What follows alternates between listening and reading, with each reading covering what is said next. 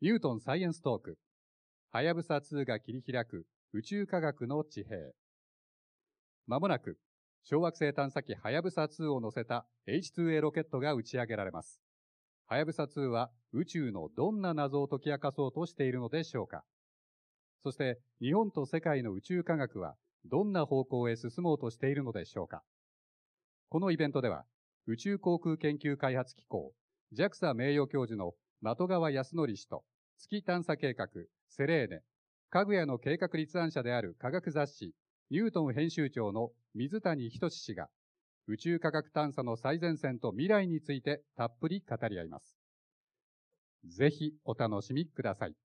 それでは本日ご登壇いただく3名をご紹介させていただきます。モデレーターをお務めいただきます、ニュートン編集部、板倉隆様、そしてニュートン編集長、水谷仁様、そして JAXA 名誉教授、的川康則様です。皆様、盛大な拍手でお迎えください。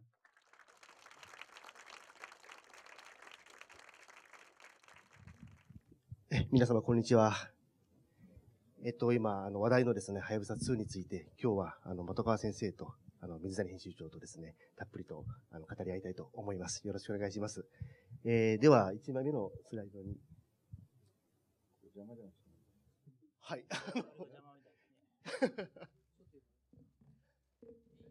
大丈夫です。はい。ここにご登壇いただいているお二人はですね、あの、実は、えー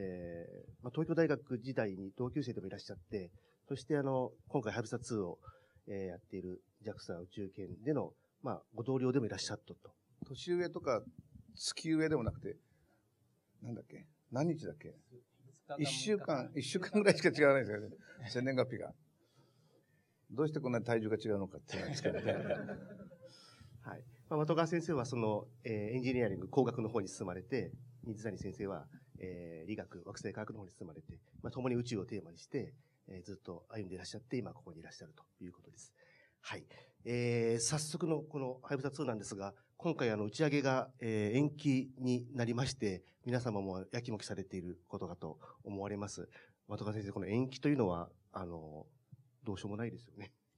えー、そうですね。あの、雷雲っていう、雷一番怖いんですね、ロケットは。シャトルも雷近くにあるとすぐ延期になりますけど、実際はでも、あの、まあ、その危険が去れば、ハードウェアの故障でなければ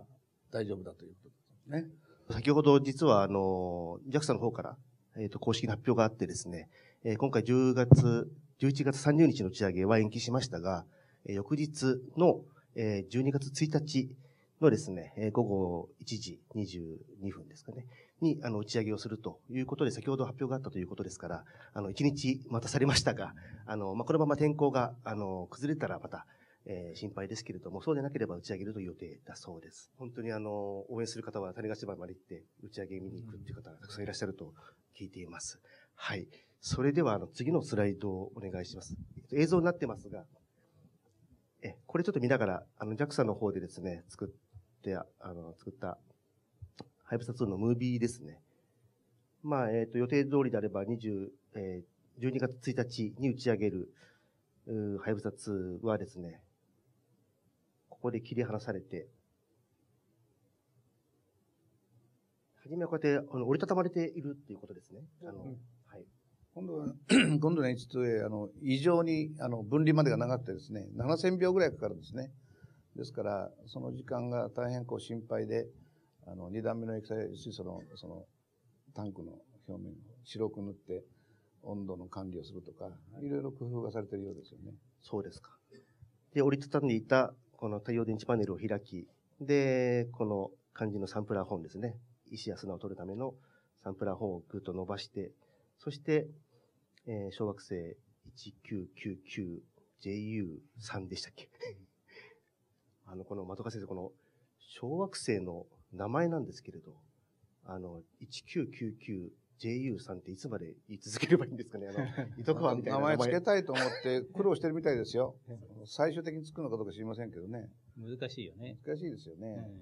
うん、マトカーっていう名前も付けられないんで、マトカーもすでに小惑星にあるし、水谷という名前も付けられないんで、水谷という小惑星すでにあるから。だから、結構いろんな人の名前がもうついてるからね。難しいのは、糸川っていう名前は、あのライバルがいなかったんですよね。あいつの名前がついて、どうして俺の名前つかないっていう相手がいないので、いいんですけど。本当は何か、あの、ふさわしい名前がつくと。私はなでしこって提案したんですけど、プレッシャーが大きすぎるって言ってました。はい、この 1999JU さんに、えー、長い旅を経てですね、届くと。えー、今年打ち上げて着くのが、えー、2018年。の夏ですね。はい、つまり4年近くかけて旅をしていくと。これどのくらい遠いところに行ってくるというふうに考えたらいいでしょうか？とかと同じぐらいですけど、だいたい3億キロメートルぐらいですよね。はい、3億キロっていうと、直線距離で3億キロ。直線距離。だから電波で指令出して、まあ、16、7分かかる距離ですね。太陽の2倍ですね。地球から太陽までの距離のさらに倍。倍ぐらい。はい。次のスライドお願いします。えっ、と、今、ムービー見ていただいたんですが、あの、私たちニュートンではですね、あの、iPad 版というのを出していまして、ちょうどあの、えー今日発売されている最新号で、えー、ハイブサ2を取り上げてますので、それをちょっとあのデモさせていただきながら、あの、さらに深い、あの、詳しく話を伺っていこうと思います。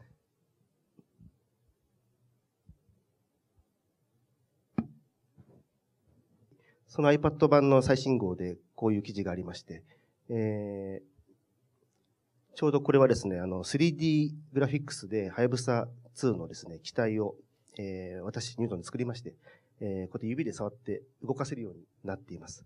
えー、的川先生、あの、前回のはやぶさ、初代のはやぶさと比べて、えーどこが違うっていうのは何かありますか？比較するとよくわかるんですけど、一番パッと目につくのは、あの、アンテナですね。うんアンテナ最初のはやぶさ、初代のはやぶさはパラボラアンテナになってましたけど、今度は、あの、平面のアンテナで、これは近星探査機の暁っていうので、まあ、大変性能がいいっていうのが証明されたので、少し軽量でコンパクトにできたので、2枚。これですね今度 X バンドと、あの、KA バンドもあるので、大変効率がいいんだろうと思います。それが一つと、イオンエンジンが、あの、水力が少しアップして、耐久力も、耐久力はやってみないとわからないですけど、アップしてると言ってますね。これがまあジンですねイオンエンジン。それからそのまあ反対側に行くと、あの、割と目立つのはこのスタートラッカーですかね。あの、目が2つついてますけど。これですね。はいはいはい。はい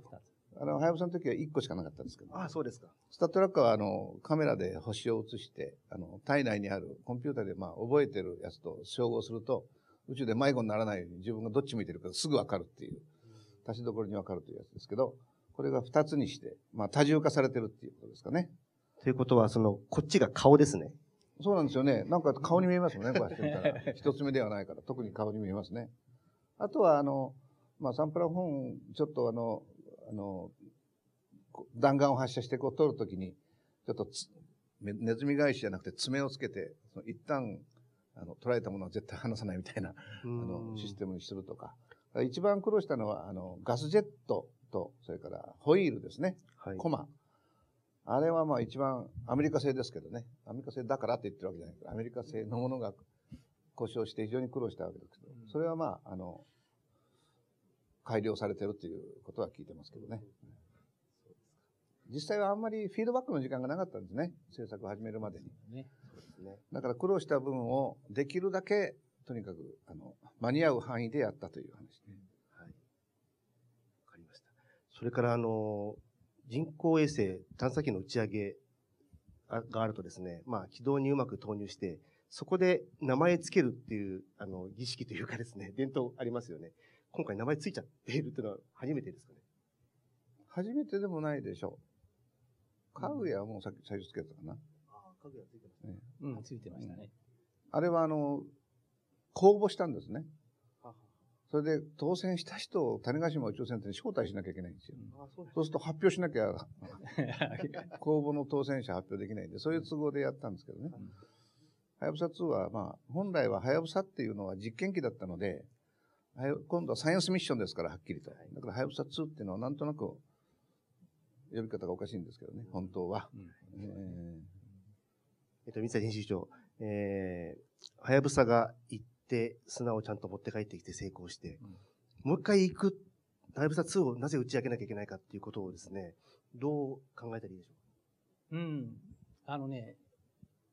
はやぶさ、初代のはやぶさも小惑星で、その小惑星は、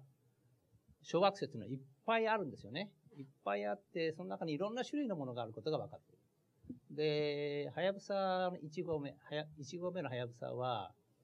えー S 型の小惑星といって、まあ、よくありふれた、最も、まあ、小惑星としては代表的な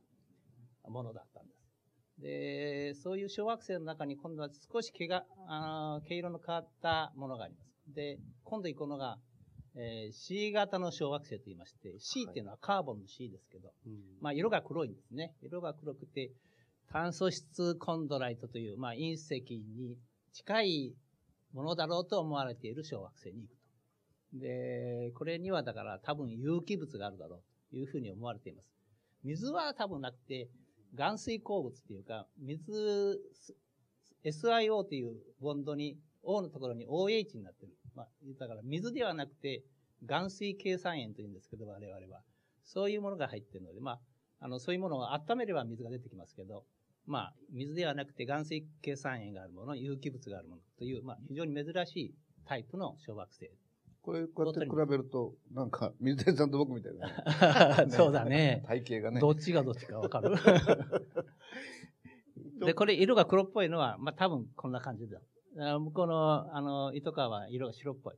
というのが大きな違いですね。この糸川も、はやぶさが行って初めてこういうゴツゴツしていたり、こんな、あの、特徴的な形をしていたりっていうのは、まさに見て分かったってことですね。いや、まあ、糸川も行く前から大体、まあ、この、ラッコ型ということまで言っていませんけど、少し長細い形をしていることは分かっていた。で、今度もまあ、本当はよく分からないけど、まあ、大体あ、あんなに長細くはない。少し丸に近いだろうということは分かっています。命名がいけなかったかもしれないですね。糸川先生ってすごく変わってましたからね。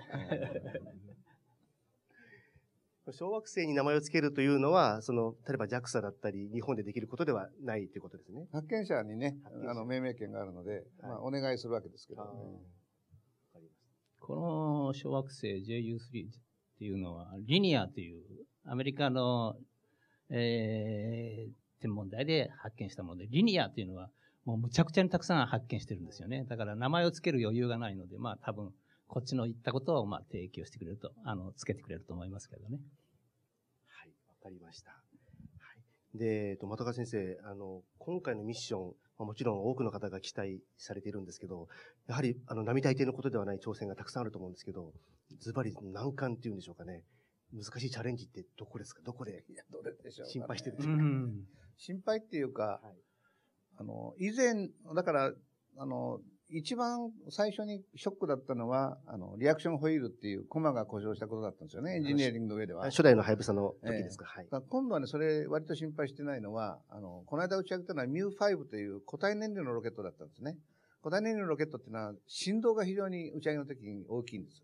で、そのためにリアクションホイールに金属テープみたいなのを巻いて少し補強してあったんですよ。で、はっきりはわからないけど、状況証拠としてはその金属テープがなんか巻き込まれたんじゃないかっていうふうなことを言ってましたね。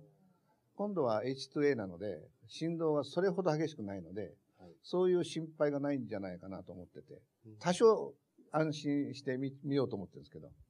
まあわかりません。何が起きるかはね。リアクションホイールはいつもね、難しいところですよね。難しいところですよねで、何年もかかって動くもんだから、そういう点では難しいでしょうね。まあ、何もトラブルがないといいんですけれどね。はいそれからその、このミッションとして難しいポイントっていうんでしょうか。当然、あの、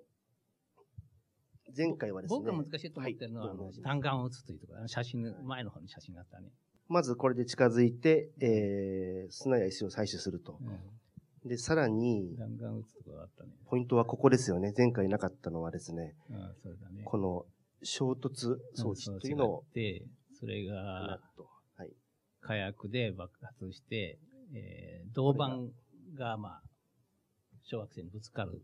予定ですけど、あそこの人工的なクレーターを、ああ。いうものを作る。ああいうクレーターができる。ね。このクレーターの大きさが問題でね、どどれぐらい？数メートルぐらい？僕は5メートルから10メートルだと予想してますけどああ、じゃあ結構大きいね。JAXA は2メートルとか言ってるんで、まあ多分どっちが正しいかわかると思いますけど、この衝突によってできるクレーターのサイズですか？衝突によってできる。これはだいたい2キロぐらいの重さの銅板が、まあ銅の、まあ、半球角状のものが秒速2キロでぶつかるように設計してあるんですけど、それでどれくらいのものができるかというと、地球上ではね、まあ50センチから1メートルぐらいのクレーターができる。だけどここは重力小さいから、その重力の効果でえ10倍ぐらいの大きさになる。だから5メートルから10メートルっていうのがまあ、あれ、大きいクレーターができると、下からこう湧き上がってくるやつやっぱり多くなるわけ？まあ、それはおあの大きな面積を、大きな体積分をこう、外に吐き出すわけですから、ね。なるほどねだからその分、たくさん出てくることは確かお月様のあの大きなクレーター、中央球ってすごいのができてるからそうですよ、ね。うん、大きいのじゃ大きいそうすると取りやすくなるってこと取りやすく。なる。取りやすくなるけど、勢いも大きいから、うん。うまい具合に捕まえないといけないですね。まあ、その前に、はい。あの、2回、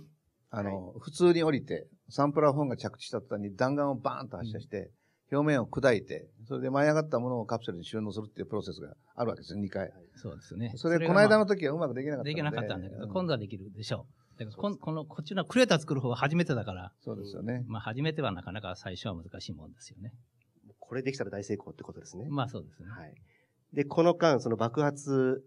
の時は、あの、裏に、裏に隠れて逃げとくんですよね、ハイブサ2そうあは。あいうふうにね。対卑怯にもね。横から見れるから楽しい。ああのぶつかったやつがこう飛び出すんだね。ーあ、映像撮れますかね？映像が撮れると思う。あの、イカロスっていう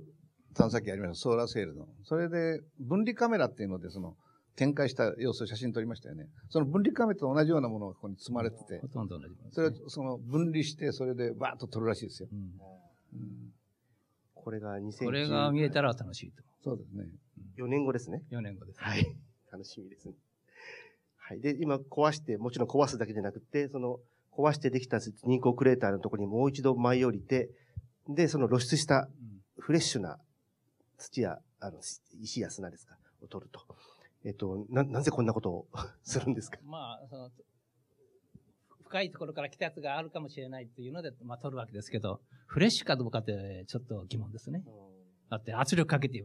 飛び出させたんだから、それフレッシュとは言えないと僕は思うけども、まあ、あのー表面じゃなくて中から取り出したことには違いないから、まあそういう意味ではフレッシュでしょうけどね。やっぱりそのサイエンスの人は、表面じゃなくて、内側のゆ砂っくりこうを持ってほしい穴掘ってからこう下からすくい上げてくれるのが一番いいわけですよ。サイエンティストにとってみれば。これはちょっとあの、乱暴すぎる。取り方としては。まあしょうがないからですけど。と思いますけどね。その表面は、まあ、太陽の光とか、紫外線とか放射線と放射線でかいろいろ受けてて、変質してるってことですかね。宇宙風化とかいう現象をやなってて。そうか。ちょっとこう、瞬間的に変質しちゃうっていう。そうそうそう。相当な圧力だから、あの、本当にフレッシュとは言えないけれど、まあ、表面を取るよりはいい。確かに。で、こうやって、あの、奥の方にあるものも採取して、そして、肝心のですね、この、えー砂を入れたカプセルを、えー持って帰って地球まで帰ってこなきゃいけないということですよね。えー当然初代ハイブサがまさに世界で初めて実証したわけですが、えーこれが帰ってくるのが2020年ということですね。東京オリンピックがある年になりますか。もう興奮は冷めやってますかね。冷め、冷めやらぬうちだったらいいけどオリンピックは冷ね。めてるだろう。何月ぐらいでしたっけ ?2020 年の11月から。11月から12月にかけてでしょうね。早川、あ後川さん説明してくれる？なぜ、打ち上げも11月、帰ってくるのも11月、スイングバイも11月。うん、そうですね。まあ、シングはまあ、ちょうど地球の方へこう戻ってくるので加速できるんだけど、この時もちょうどでも企画的にそうなってたってことですよね。企画的にそうだねんはやぶさは、まあ、帰ってきたの6月だったからね。うんちょうどでも軌道の関係が軌道の関係そうなってたんだでしょうね。今度はこれ、ドーンといった後、はやぶさ燃え尽きないといいなと思ってるんですけど。で、すね。ええ。この前回は間、ガスジェットが故障してたので、あの、ガスジェットを吹かして地球の外へ運ぼうと思ってたのができなかったんですね。もともとはその、えっ、と、砂を入れたカプセルだけを地球に落として、はい。で、えっ、と、ハイブサの機体そのものは地球には、え戻らないでえー大気もう一回地球を脱出させようと思ってたんですけど、ははは。それができなくて、だから、おい後を追いかけるようにしてのこのこついていって、バラバラになっていったというのが、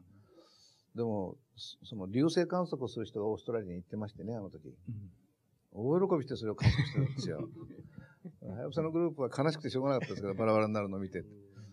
天文台の人たちはすごい喜んでやってましたよね。そこがちょっとこう、ね。はい。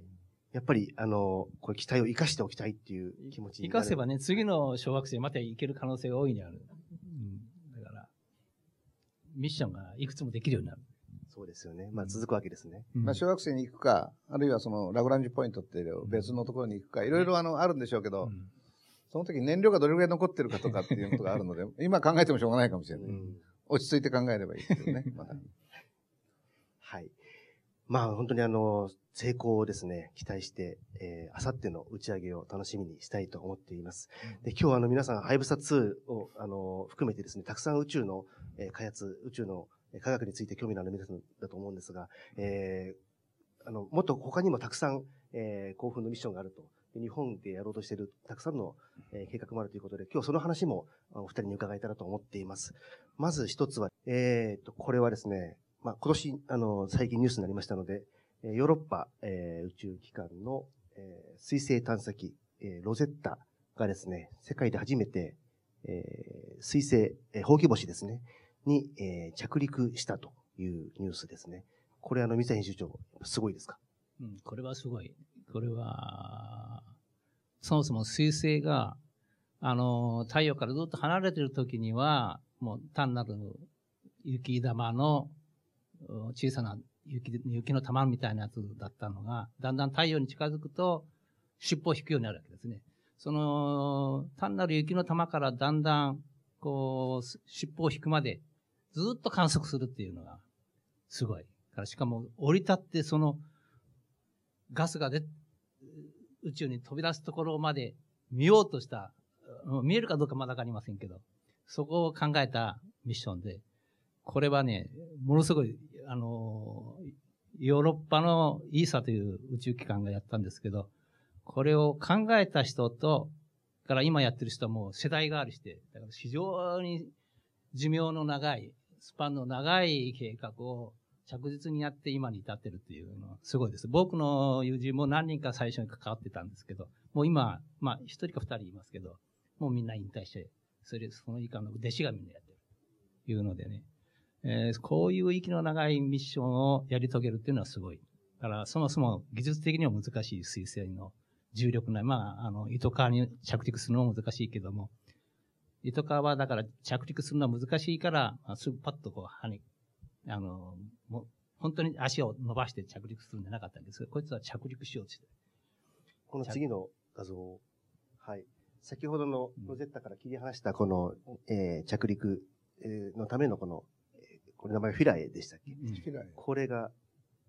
ついたってことですよね。うん。で、穴掘るっていうんだよね。まあ、予定だったんだけ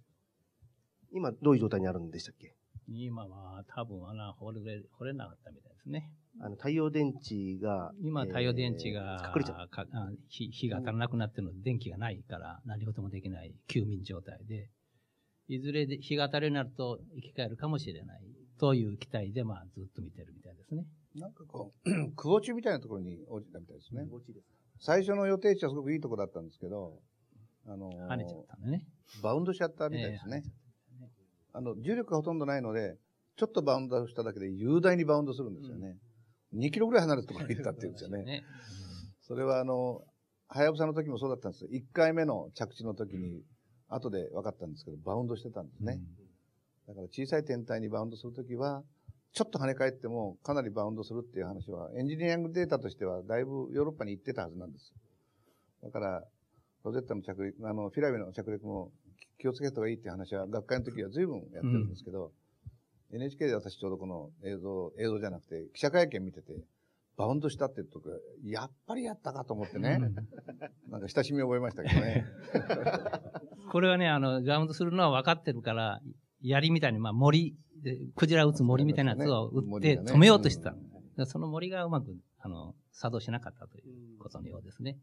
で、森っていうのは僕がやってたペネトレーターに近いから、その森の連中とか、その穴掘る連中は、あの、僕のところで一緒に研究したことも何年も。そうですか。うん。なんかね、ガスジェットが降りていく途中に、うちょっと変だっていう話があったしいしましたね。だから最初降りた時には、ガスジェットを上に向かって吹かしながら押し付けて、押し付けながら森を打とうと思ったんだよね。ガスジェットうまく作動しなかった、ね。森打ったら、森と反対側に飛んでいっちゃうから、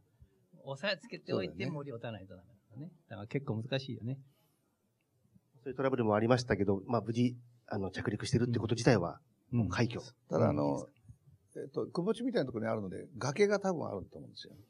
そうすると太陽の光が当たってる、あの、時間っていうのが1日でもう1時間ぐらいしかないんじゃないかな。うん、最初は5、6時間当たってたはずなんですけどね。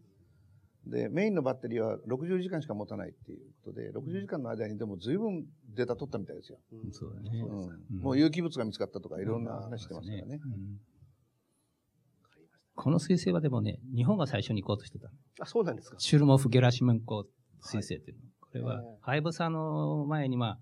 あ、あの、川口さんも、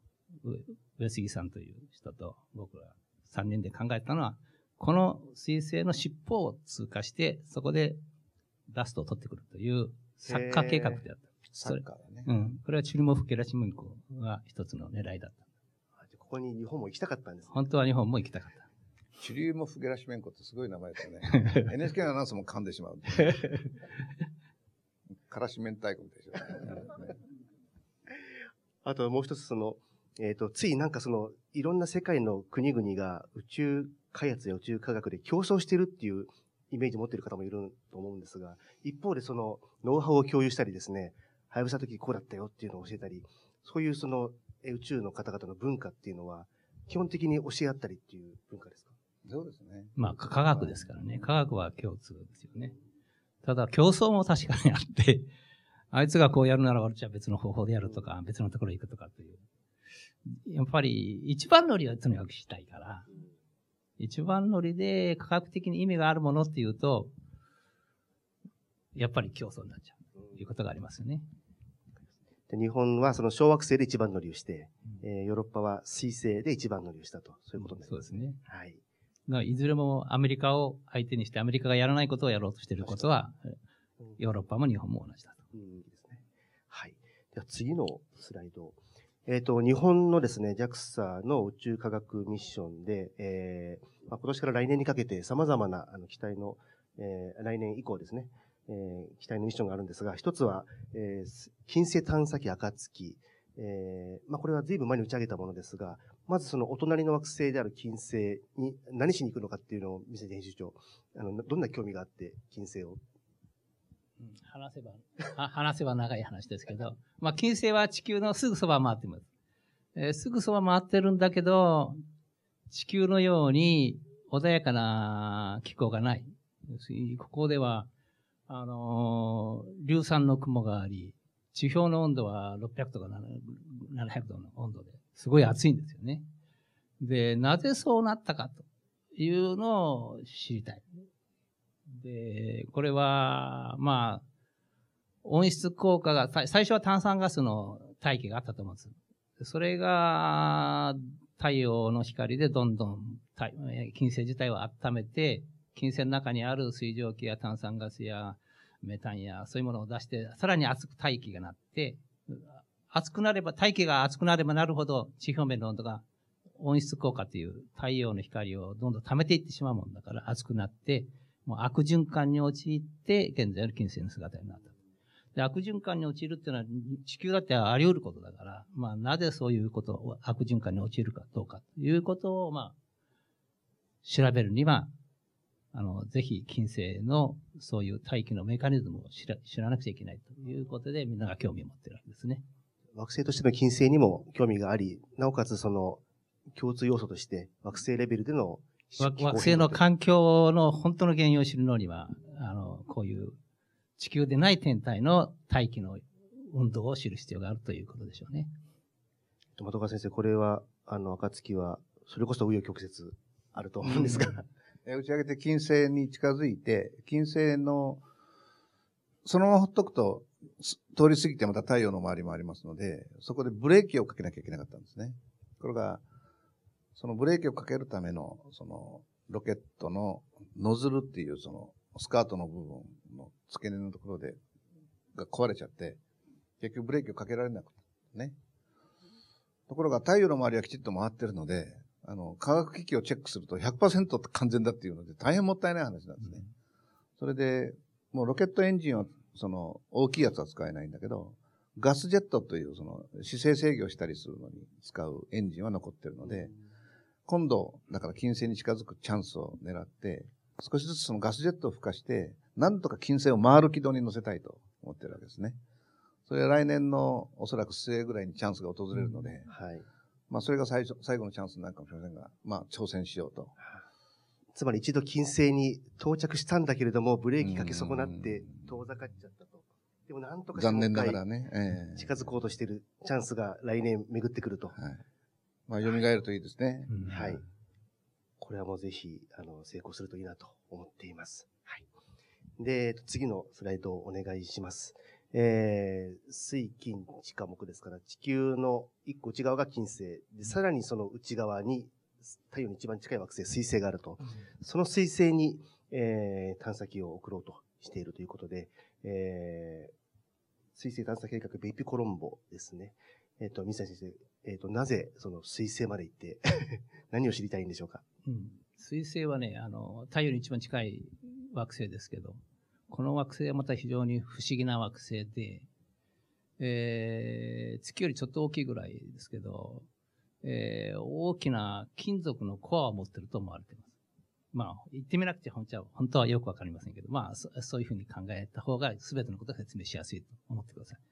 で、なぜそんな金属の多い惑星がそこにあるのかというのが一つですね。それから、そういう小さいくせに、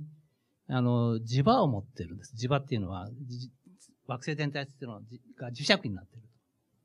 で、そんな小さな天体でなぜ磁石が起こりうるかということを知りたい。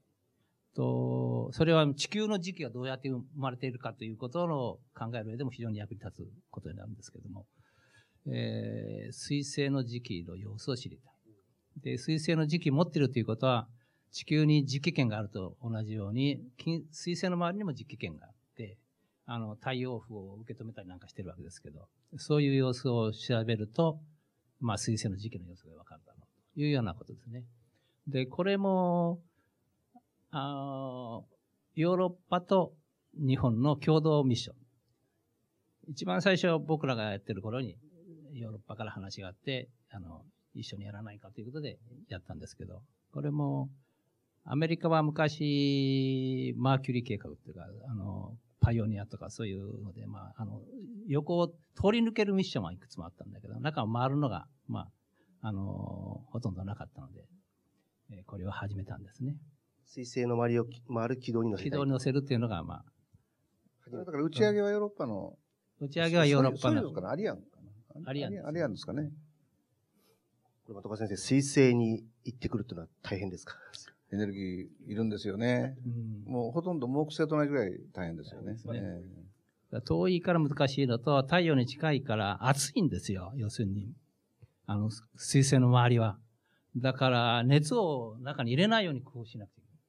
で、これ、横に太陽電池貼ってあるでしょだから、横からも太陽熱が来るし、あの、太陽の方に向いたらもういよいよ暑いし。その代わり太陽電池小さくても大丈夫だ、ね、そういうわけだね。これあの、でもヨーロッパと日本が始めるっていうことを発表した後でしょアメリカメッセンジャーってそう。で、メッセンジャーが後からで追い越しちゃって、まあメッセンジャーぐるぐる回る。何でも一番乗りしたいんですよね、アメリカはね。アメリカはね。だから、ちょっとこれよりも小さな探査機だけども、ともかく一番のために送ったっていう感じだね。それなりの成果はもちろん上げてるんでしょうけど。うん、アメリカと競争するときはね、向こうの方がね、足が速いからね、気をつけないとね、こっちがやろうとしたことをみんな先にやられる可能性がある。そこがね、僕らがもう、あの、一番苦労してるところですね。ある意味では。で、次のスライド。日本でもお金があれば、一番乗りできるんだけどね。日本がやってるうちに向こうがペッていった。これはとても残念ですよね。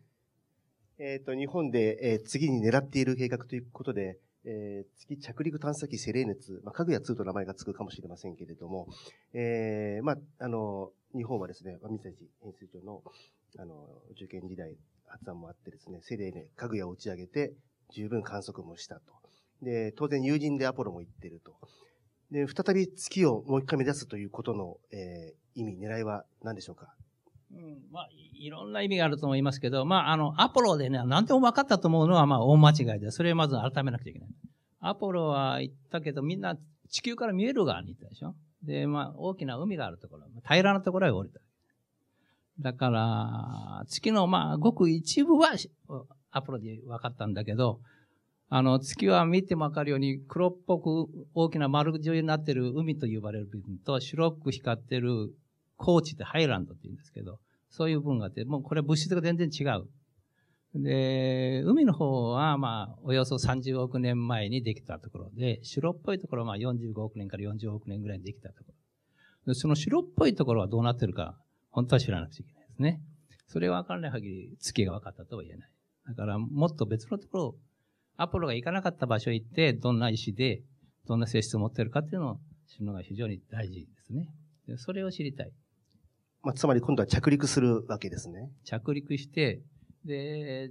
あの、今狙ってるのは着陸して大きなクレーターの真ん中にはまた山があるんですけど、この山は月の地地下深くからこう盛り上がったあものだろうと思われてます。その盛り上がったところを探せば、地下の、月の地下の物質が出てきている可能性があるので、まあそういうのを本当はサンプルして、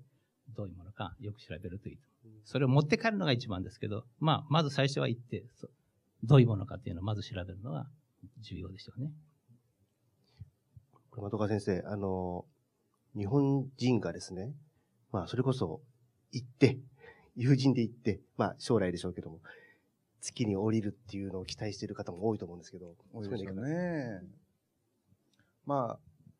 火星にみんなで行こうっていうアメリカの、まあ、遠い目標があって、で、でも全体としてなんか国際学会なんかでこう議論聞いてると、どっちかというと火星というのはもちろん最終目標としては設定してあっても、あれ、片道200日以上かかるようなところだから、もう本当に忘れ物を取り帰れないようなところなんで、とりあえずその、お月様でしっかり練習してから、その、行くっていうような戦略が一番妥当なんじゃないかって言ってますよね。で、水谷さん言ったように、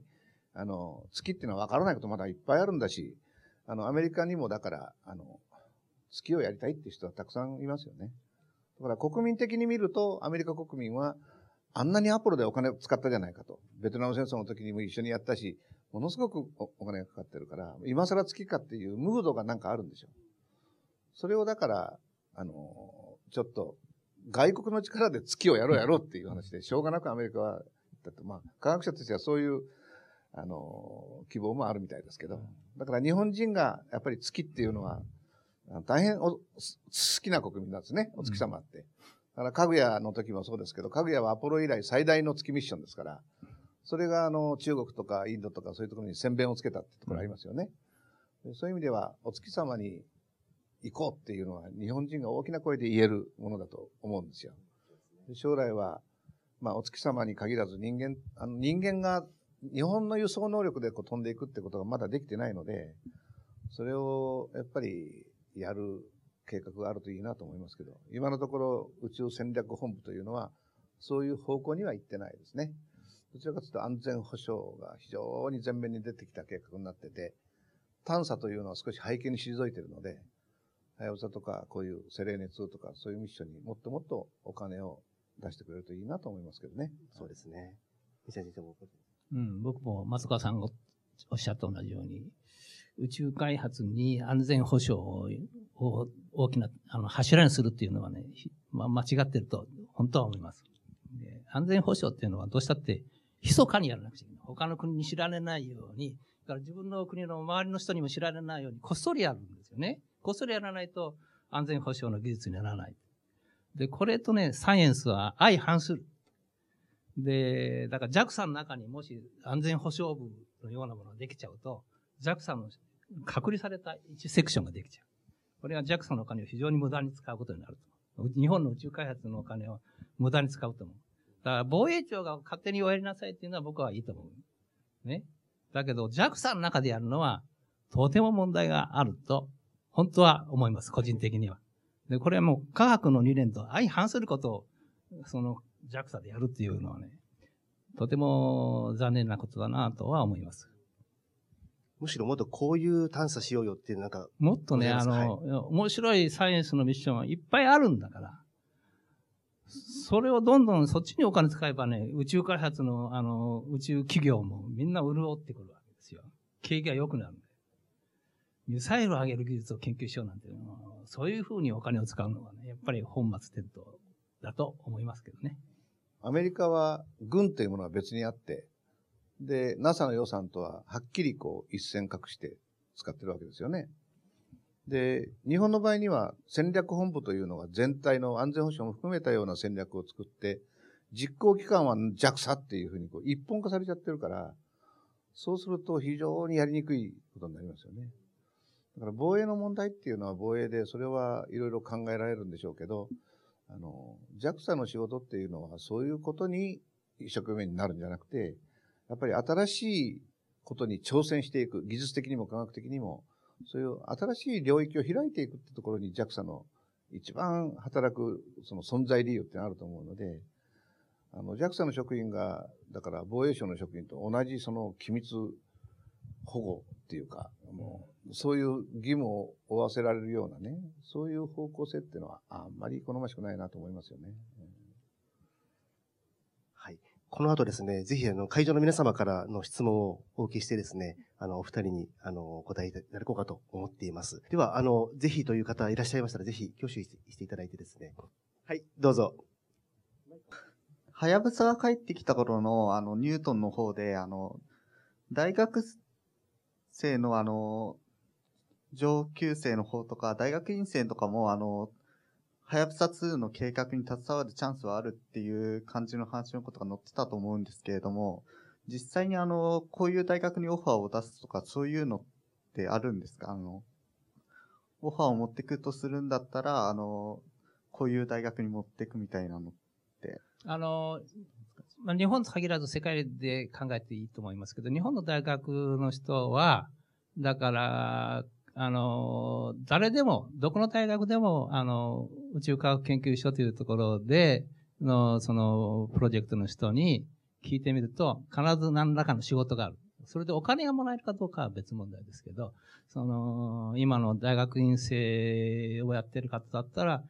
えー、はやぶさ2の運用を手伝わせてくださいと手を挙げてやる。電話してやる、E メールしてすれば、あの、運用を手伝わせてもらうということは可能だと思いますね。むしろ喜ばれると思います。ありがとうございます。あの、実際に学生さんですとか、大学院生が、あの、えー、探査機や人工衛星の運用に関わるとかよくあることですか？しょっちゅうですよね。ほとんどそうですね。大体体力ありますからね。そうだ、我々のような状態じゃね。探査機は時間待ってくれないので、時間制でき来ないですからね。追跡のチャンスっていうのはね。だから、あとサンプラ、サンプルをどうやってハヤブサが糸川から取ってくるかみたいな、この議論は、若い人が一生懸命、あの、それは議論して、ああいう弾丸を出す方法なんか考えたんですけど、その時大学院生はいっぱい入ってましたね。ええチームの中にはね。まさに若い人の力も加わって動いているということですね若い人の。力がないとできない。うん大学院生レベルの人がないとだよ。あそういう意味で一言言わせてもらいたいと思うのは、この大学、あの、こういう宇宙科学のミッションって、昔はね、5年でできてた。あの、打ち上げてから成果が出るまでが大体5年ぐらい。で、その次のミッションが次の6年目に始まるというふうになっ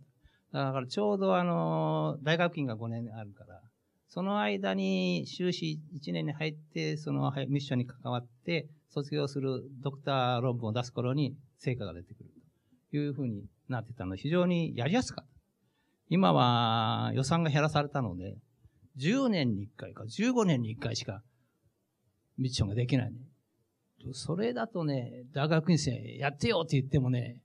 うん、卒業論文できない、ドクター論文、博士論文が書けないというふうなことになりつつあるんですね。で、これはとてもまずいなと思います。ですからまあ、どんなミッションでもいいから、惑星関係だったら5年に1回、こう、ミッションができると、本当は非常にいいんですけどね。ちょっと日本の予算が少なすぎる。と思います。では、あの、多分もう一方ぐらいで、えっ、と、時間としては。はい。では、女性の方。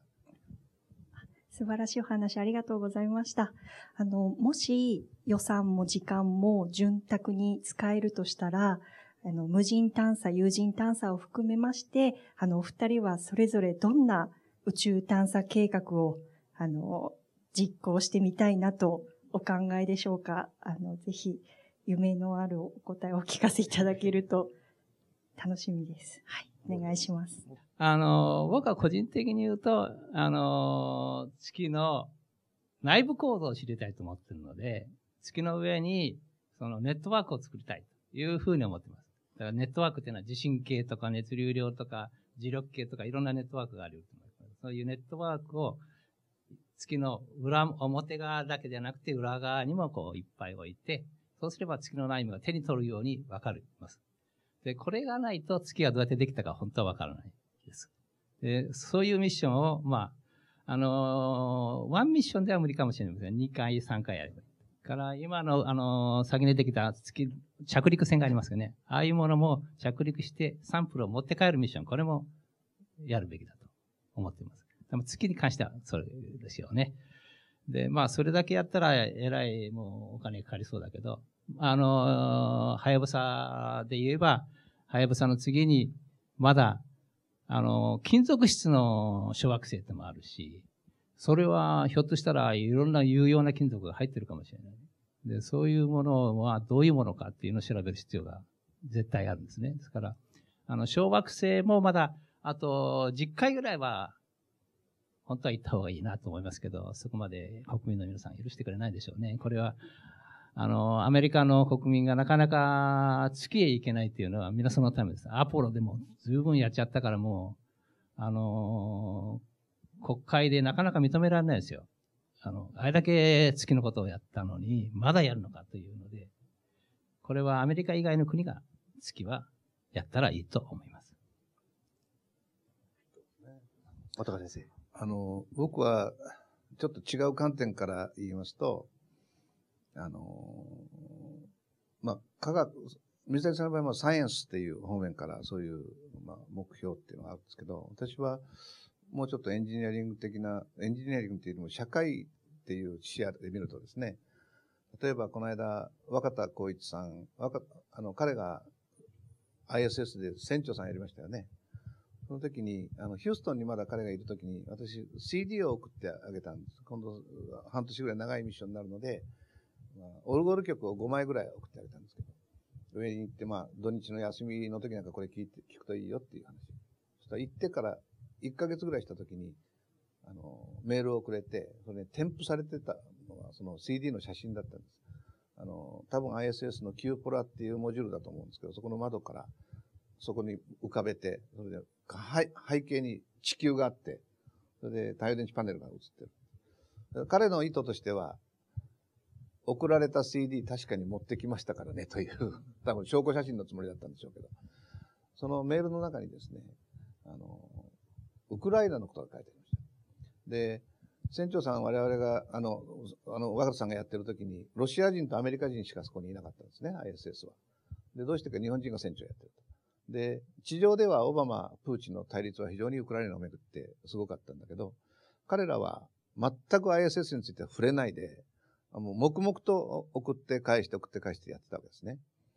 で、若田飛行士のそのメールでは、土日っていうのはいつも宇宙飛行士休みなのでお国自慢をしたりして結構楽しいんだけど、今回はどうもそうではなくて、結構ウクライナ情勢含めて議論してて、地上では大変だけど我々は一生懸命協力しながらしっかり仕事しようねっていう話を結構真面目に議論してますという書いてありました。でその時私、まあ、ウクライナとかクリミアとかっていうのを地図見ながら見てたんだけど、ふっとその、見るとその南にギリシャって国ありますよね。ギリシャで昔はね、あの、ポリス、都市国家同士でこう戦争してても、オリンピックが始まると停戦したっていう有名な話ありますね。当時、スポーツとかオリンピックっていうものがこう聖域になってたような時代があったんだと思うんです。で、果たして現代っていうのは我々はそういう聖域に当たるようなものを持ってるだろうかと思ったときに、なんか世界共通にそういうものはなんか持ってないなっていうような感じがして、これがまあ、小さな規模だけど ISS っていうのは、プーチンもオバマもああいう厳しい対立したときに触れられないんですよね。お互いに、まあ、支え合ってるというよりも、もたれ合ってるっていうような関係で、ISS は成り立ってるので、どっちかが手引くと全部崩れてしまうっていう。そうすると、まあ、予感のようなものですけど、その世界中の人々が巻き込まれたようなビッグプロジェクトが、その宇宙を舞台にこれからの世代が作り上げることができたら、それは聖域に当たるようなものとして、何かとんでもないことをやろうと思っても、あれがあるから支え合ってなきゃダメだねっていうふうな、そういうイメージのことが私は可能なんじゃないかなっていうことが感じて、我々の時代はもう宇宙に進出するだけの時代だったんですけど、今の小学生とか中学生ぐらいの時代は、そういう宇宙っていうものを舞台にこう平和っていうことを思考するような、そういう大きな、あの、事業をやってほしいなというふうなことをすごく感じました。一つ一つのサイエンスのミッションで僕もまあやってほしいようなこといっぱいありますけど、まあとりあえずその、そういうことだけ。ありがとうございました。えー、本当にあっという間にですね、予定の時間を迎えてしまいまして、あの、本当に今日は、あの、はやぶさ2というものへのですね、関心が今、あの、大きくあるんですけれども、えー、それに限らずですね、宇宙への興味や関心や、そういったものがですね、また次のミッションを支えていくというお話、あの、素晴らしかったと思います。えー、今日は皆さん、えー、どうもありがとうございました。お二人で終わりたいです。